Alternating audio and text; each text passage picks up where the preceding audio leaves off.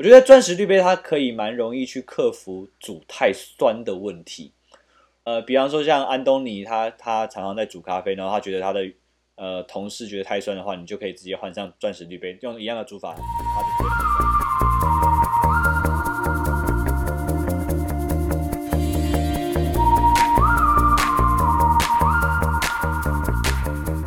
欢迎各位朋友收听《咖啡简单说》。这里是华语世界中一个介绍精品咖啡的 podcast，每天更新一则咖啡小知识，让你更懂得品味咖啡。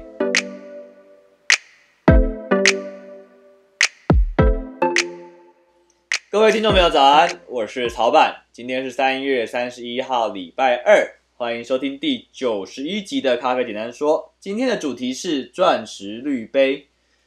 节目开始之前，我们要先来公告一下，从四月一号开始，也就是明天开始，我们会有一些调整。我们接下来九个月的节目呢，会完全搬家到 Podcast 还有 YouTube 上面去。最大的原因是因为 Line 现在的收费调涨了，所以我们大概月中就会把整个讯息风暴的量用完，那超过的量 Line 就会额外收费，而且费用是蛮贵的。经过我们一个月的测试跟思考之后，我们最后决定还是要搬家。这有点像是房东涨房租的概念啦，就是没办法，大家还是得搬。那这边先跟各位听众朋友说声抱歉，没有办法完成我们原本每天更新在 LINE 上面的一个心愿。而且草板知道有一些听众，真的有些听众每天早上把早上那个明朝 LINE 的通知当做是 morning call，让让爸爸你们叫起床。那谢谢你们。以后你们要自己想办法自己起床。如果你还不知道怎么样到其他平台收听咖啡简单说的话，请留言私讯曹板，我会一步一步教大家怎么样转换平台，造成大家不方便，先这边先说声抱歉，真的不好意思。我们其实也是千百个不愿意，但还是得搬家。好，讲完公告，让我们进入今天的主题。我们今天要讲钻石滤杯。锥形滤杯里面，我们已经介绍了 V60，还有 Kono 滤杯。这两颗算是日本很经典的两颗锥形滤杯，中间我们还额外加上讲了一些日本流的冲煮手法。那今天要介绍的这颗钻石滤杯是台湾 Driver 公司出产的钻石滤杯，是曹板自己还蛮喜欢的一颗台湾台湾公司自己设计的滤杯。其实这两三年台湾咖啡界生产了很多颗脍炙人口的滤杯，而讲脍炙人口好像有点奇怪，应该说是。一时风靡的滤杯器材吧，因为台湾目前的滤杯算是在一个很蓬勃发展的时期，那每年大概都会有两三套的设计推出，但是因为持续的推陈出新，所以很多滤杯它可能就是流行一阵子之后它就退烧了，那后面的讨论度也就越来越少。其实草板觉得还蛮可惜的啦。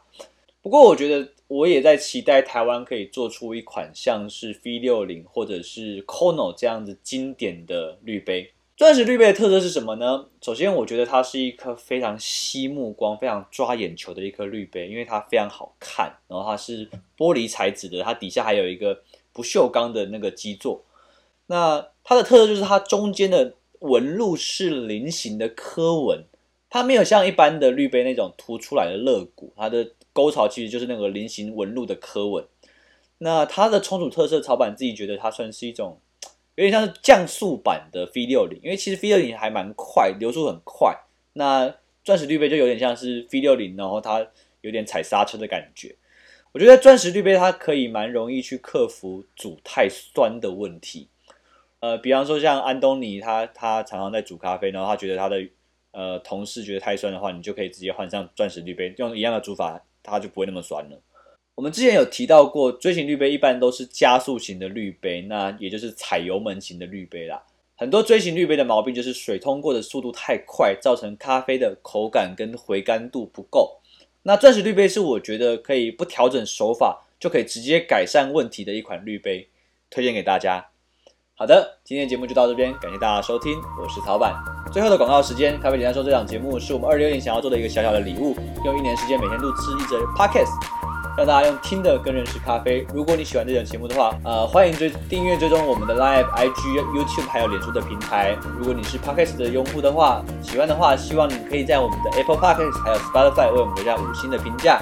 我是曹板，感谢大家的收听，我们下期再会，拜拜。